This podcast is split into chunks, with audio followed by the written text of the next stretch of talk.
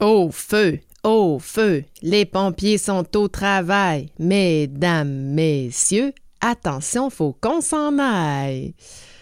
Est-ce que tu te souviens de cette comptine-là de passe-partout, ou encore peut-être que tu l'as jamais entendue selon ton âge, mais moi, je fredonne cette comptine-là depuis que Julie, je vais l'appeler comme ça, euh, une cliente que j'accompagne, euh, qui est euh, directrice des ressources humaines, que j'accompagne à travers une entreprise en en transformation qui m'a parlé d'une crise qu'ils sont en train de vivre en ce moment dans leur entreprise. En fait, ils reçoivent des démissions par-dessus démissions, par-dessus démissions. Donc, il y a comme eu une vague de démissions dans les dernières semaines.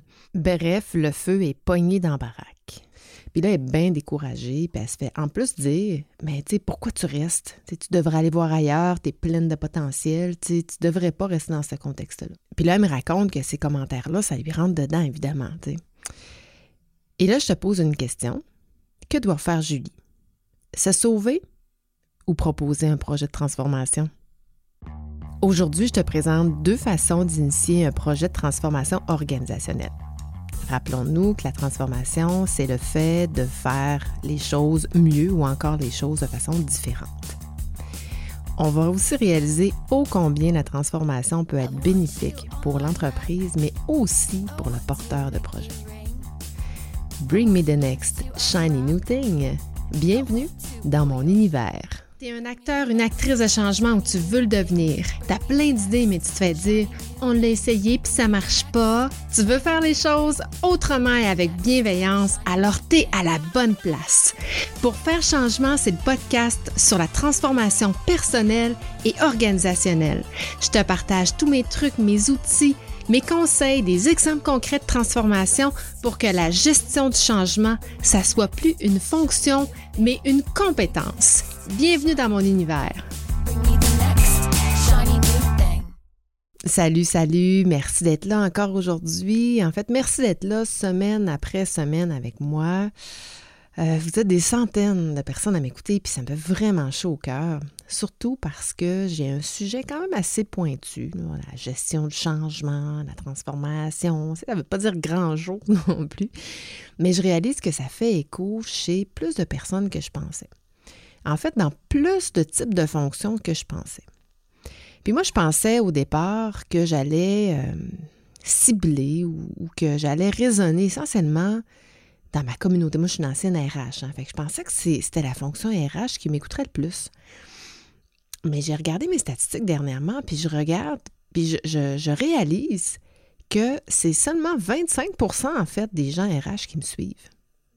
Et surprenamment, c'est les gestionnaires, donc gestionnaires tout confondus, là, euh, j'ai pas le détail de, de, en, proportion euh, qui euh, est gestionnaire dans quoi, mais 31% de ma communauté sont des gestionnaires.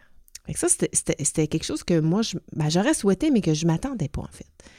Ensuite, euh, c'est les professionnels à 20% professionnels tout confondus aussi. Les dirigeants d'entreprise à 12% quand même.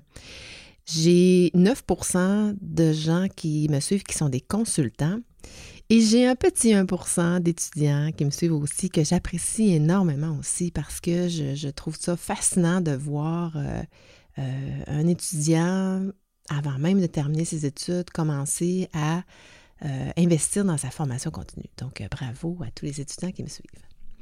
Donc, c'est vraiment cool d'avoir autant de fonctions qui écoutent le sujet, mais surtout, ça démontre l'ampleur du défi en gestion du changement. Mais ça m'amène aussi un casse-tête supplémentaire parce que quand je crée du contenu, je m'adresse à plusieurs fonctions en même temps. Fait que l'angle n'est pas toujours si évident que ça pour moi à trouver parce que si je parle à un coordonnateur ou un conseiller ou un directeur RH, ben ça sera pas le même discours que si je parle à, une directrice générale, à un directeur TI, à un entrepreneur, à un consultant ou même à un étudiant. Tu sais, c'est pas le même. Mais une chose est sûre, c'est que ça confirme que la gestion du changement, ça doit pas être réservé à une seule fonction. Tu m'as sûrement déjà entendu dire dans les dernières semaines et derniers mois. D'ailleurs, ça fait partie de mon jingle.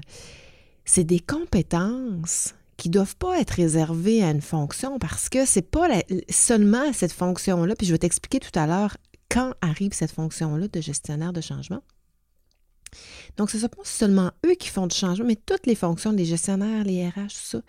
Et ces compétences-là doivent être intégrées dans nos compétences globales D'ailleurs, tu es peut-être déjà au courant que j'ai laissé, j'ai décidé de laisser ma formation euh, sur la, réussite de la transformation organisationnelle pour réussir un, changement, une gestion de changement humaine. J'ai décidé d'offrir cette formation-là gratuitement parce que je trouve que c'est un besoin très grand, très criant. Je la donne sous forme de masterclass, puis c'est vendredi, ce vendredi-ci, le 24 février, de 9h à midi, que ça va se passer. Donc, si ça tente, puis que tu as un intérêt, tu peux encore t'inscrire, puis tu vas trouver les notes, euh, le lien dans les notes d'épisode. Ce qui m'amène au sujet d'aujourd'hui, quand le feu est pris dans la baraque. Hein, je, me suis euh, sortie de ma zone de confort pour euh, te, te réciter la comptine de passe-partout. Et pourquoi cette comptine-là a résonné, c'est que quand le feu est pris, c'est qui qui est responsable de l'éteindre? C'est qui qui est responsable de jouer aux pompiers? Puis comment ça se passe chez vous quand il y a un feu? Est-ce que c'est les pompiers qui sont au travail puis les autres, attention, il faut qu'on s'en aille? Si tout le monde met la main à la pâte, toutes fonctions confondues, les gestionnaires, les dirigeants, les RH, les autres fonctions, penses-tu que ça va être beaucoup plus porteur pour éteindre le feu? Quand le feu est poigné, comme dans mon cas d'introduction, chez Julie, dans l'entreprise chez Julie, c'est une question de mobilisation, d'attraction et de rétention. En fait, quand, si tu as écouté, euh, tu as assisté à mes webinaires ou si tu un peu ce que je dis, c'est dans une situation de manifestation de mécontentement face à nos pratiques de gestion en entreprise. C'est ça qui fait en sorte que les gens vont soit démobiliser, euh, vont partir ou encore on va avoir du mal à attirer une nouvelle main-d'œuvre.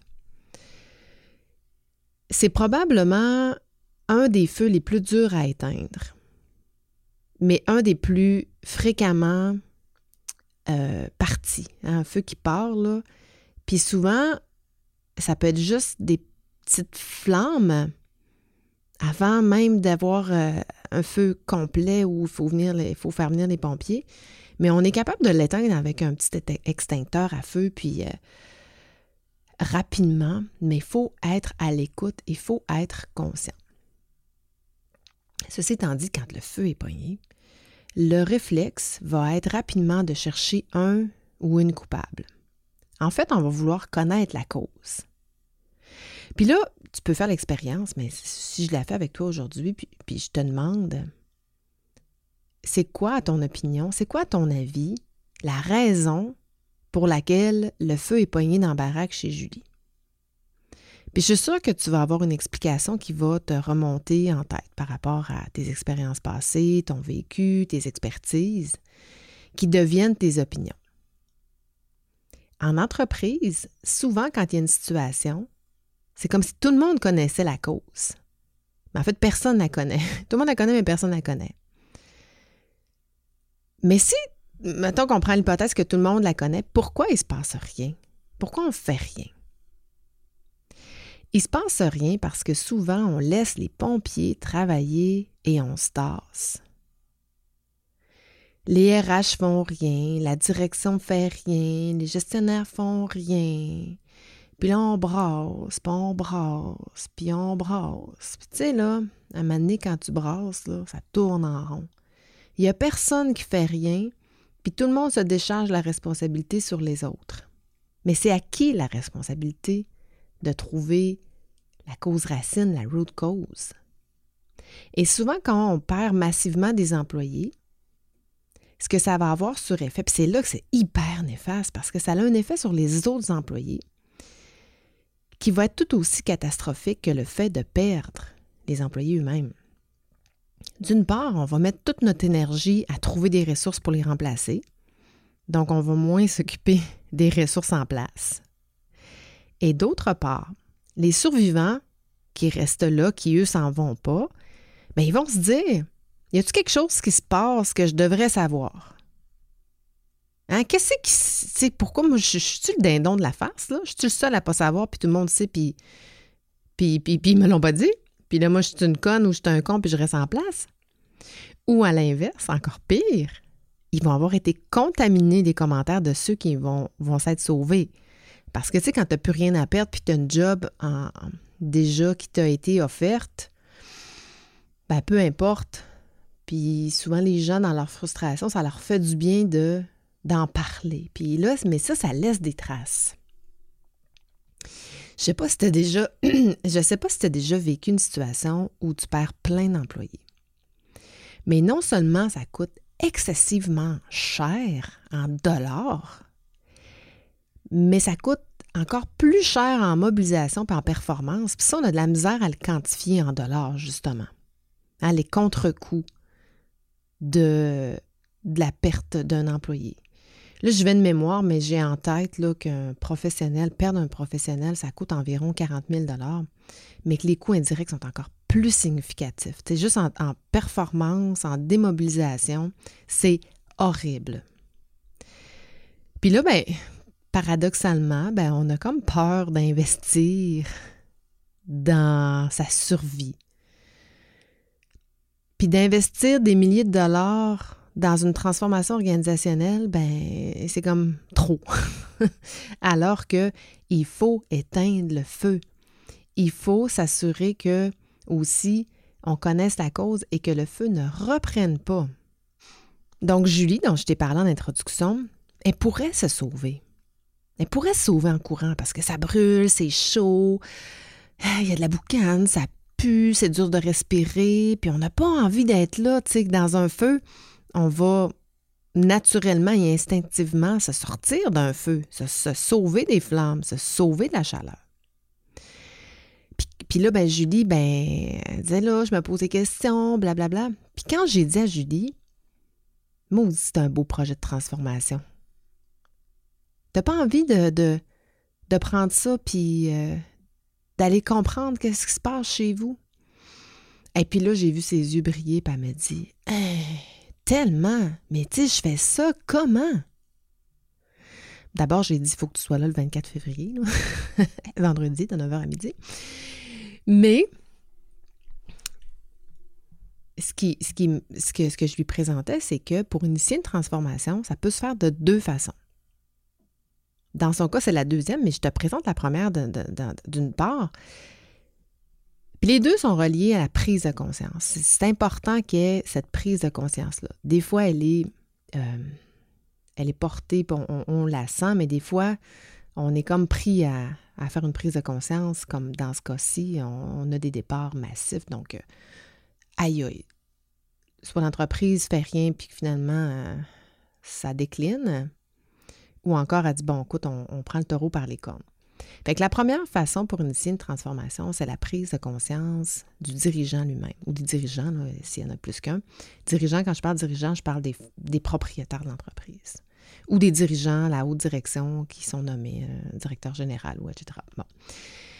Et là, eux voient la nécessité d'une transformation qui va soit le faire lui-même, parce que le dirigeant peut faire la transformation lui-même aussi, mais il va souvent chercher des, partenaires, des gens pour l'aider. Il peut demander à ses gestionnaires de projet, il peut demander à son directeur RH ou peu importe la, façon, selon le nombre d'employés puis la structure, mais il va le déléguer. Mais le danger ici, quand on n'est pas euh, compétent en gestion de changement, c'est que c'est d'aller dans une finalité d'une solution là, je ne m'attarderai pas trop là, euh, parce que la finalité, c'est un sujet que je veux faire en soi là, pour le prochain ou dans les prochains épisodes, un épisode complet là-dessus.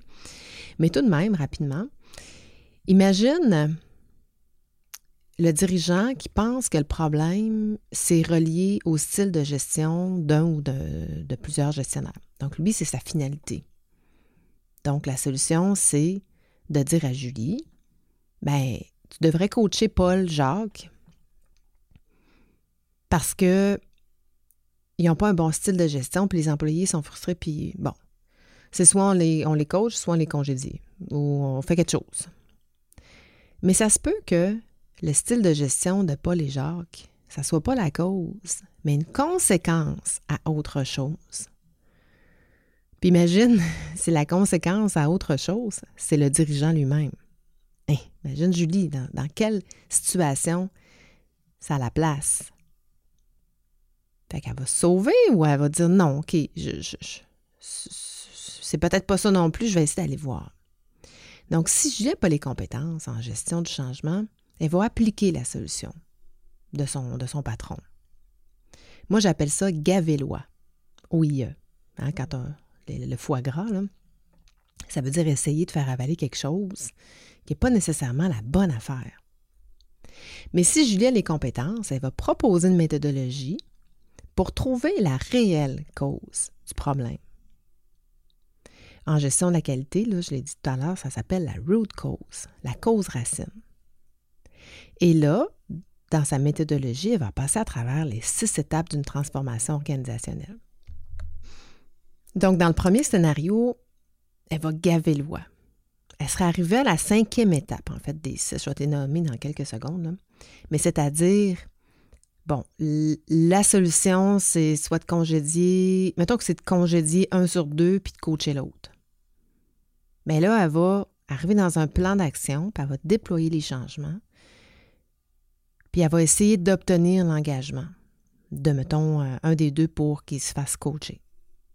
Elle aurait donc passé les quatre premières étapes. Probablement les plus importantes. En fait, sont toutes importantes les étapes, là, mais les premières le sont encore plus.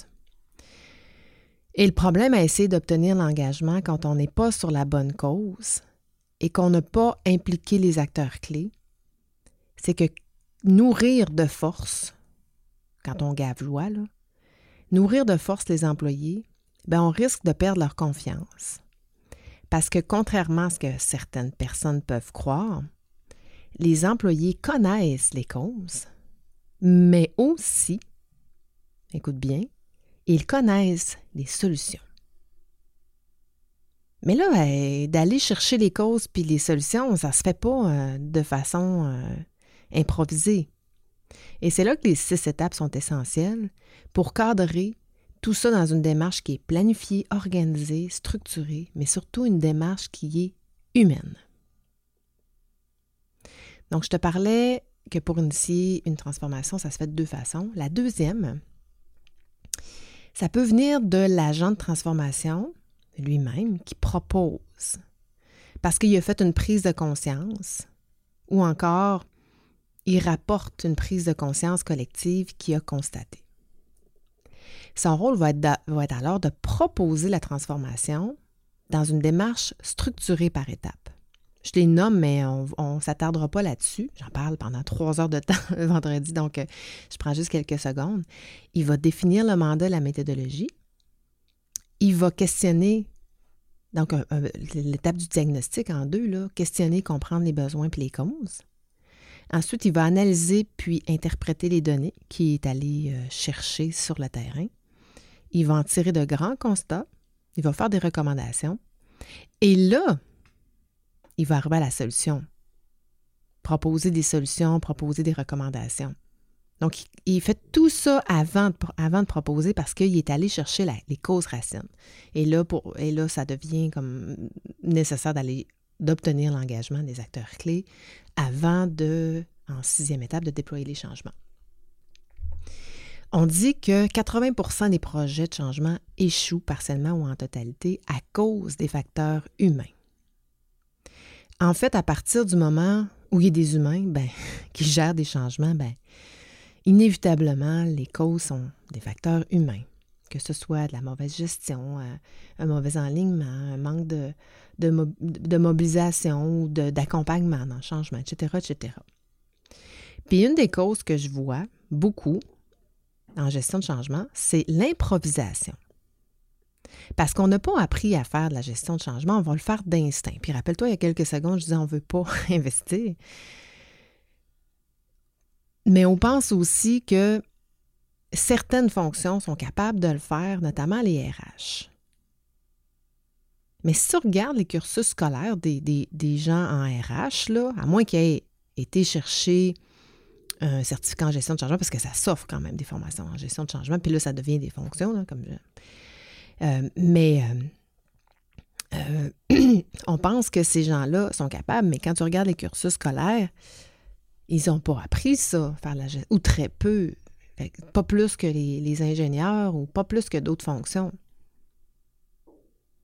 Mais on pense que ben, ils vont être capables de faire ça, eux autres, parce qu'ils travaillent avec des humains, puis en même temps, ben, on connaît les solutions, puis ils vont gaper le loi. Un peu ça qui se passe dans les entreprises. je ne dis pas que c'est comme ça partout, mais si c'est comme ça dans ton entreprise, lève un flag. Lève un flag parce que vous allez avoir du mal. Et vous allez probablement faire partie des statistiques de 80% des changements qui échouent. Ce que j'aime dans la deuxième façon, c'est que le porteur de projet, s'il réussit à initier son projet et à le rendre jusqu'au bout, à faire de ce projet-là un succès, c'est que c'est tellement porteur, c'est tellement porteur de succès pour cette personne-là. Elle se fait remarquer et inévitablement, ça va faire en sorte qu'elle va s'élever dans l'entreprise. J'en ai parlé à quelques reprises là, dans, les dernières semaines. Euh, puis d'ailleurs, un épisode, euh, Trois façons de faire rayonner ta carrière, c'est l'épisode 60, qui a énormément résonné. J'ai eu beaucoup de commentaires parce que les gens, euh, les gens souhaitent réussir.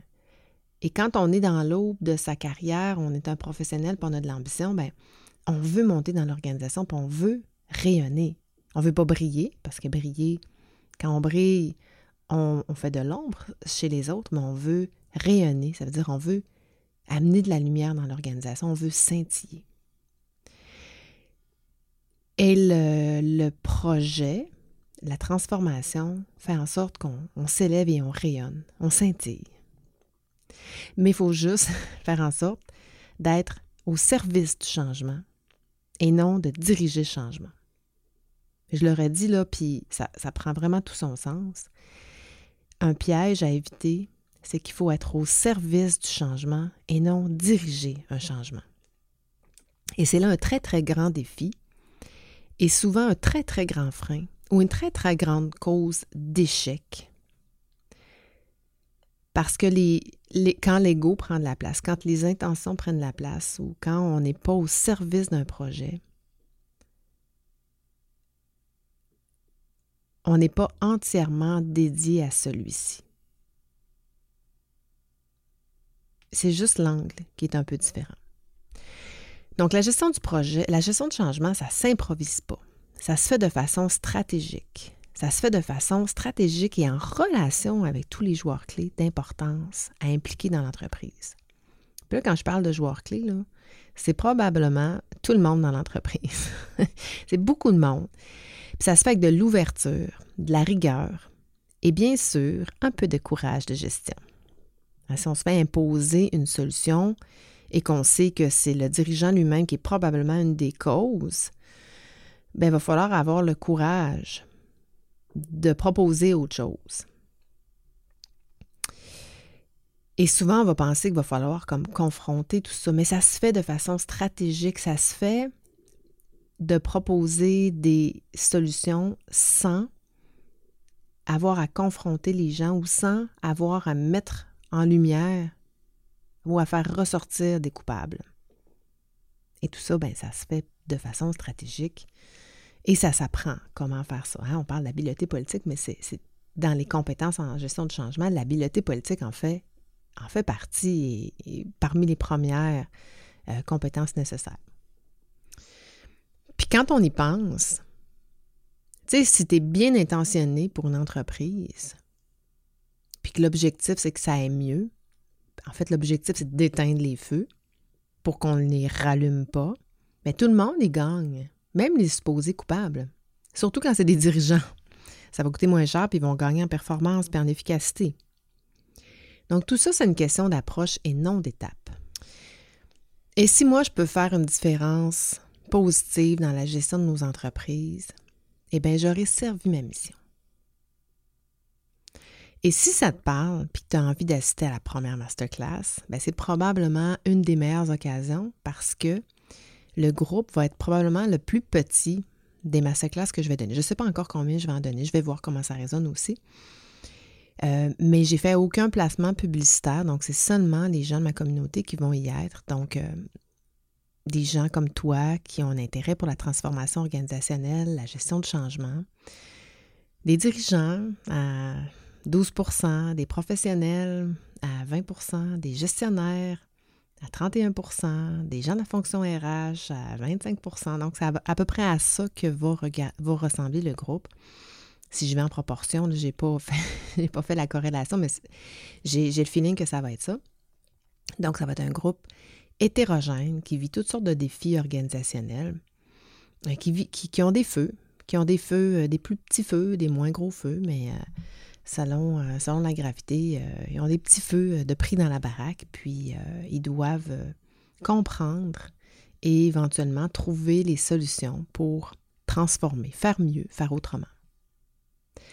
Dans les prochaines semaines aussi, je veux aller un petit peu plus chirurgicalement dans certaines étapes du processus parce que j'aimerais ça faire ressortir les dangers, les pièges, donner quelques quick wins aussi. Donc d'ici là, écris-moi pour me dire ce que tu as pensé de l'épisode d'aujourd'hui. Ben, voire même si tu as des questions, proposer des sujets, des prochains, sujets, écris-moi. Et si tu n'es pas encore abonné à mon podcast, ben c'est le temps de le faire parce que c'est tellement facile. Tu vas sur la plateforme de ton choix, ta, plateforme de balado, de podcast préféré.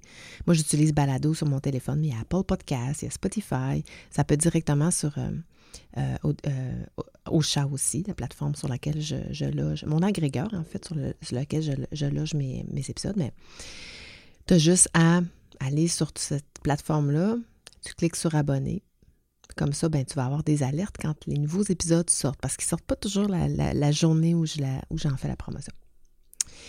Puis tant qu'à, pourquoi pas laisser un petit commentaire ou euh, une note.